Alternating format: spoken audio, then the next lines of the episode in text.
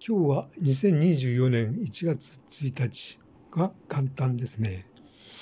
元旦の、ま、ということで、まあ、元旦の抱負というか、今年の目標についてなんですが、えっ、ー、と、3つありまして、1つは結婚して家庭を築く。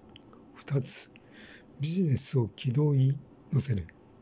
3、えー、コミュニティ運営を始める。この3つを頑張っていきたいと思っています。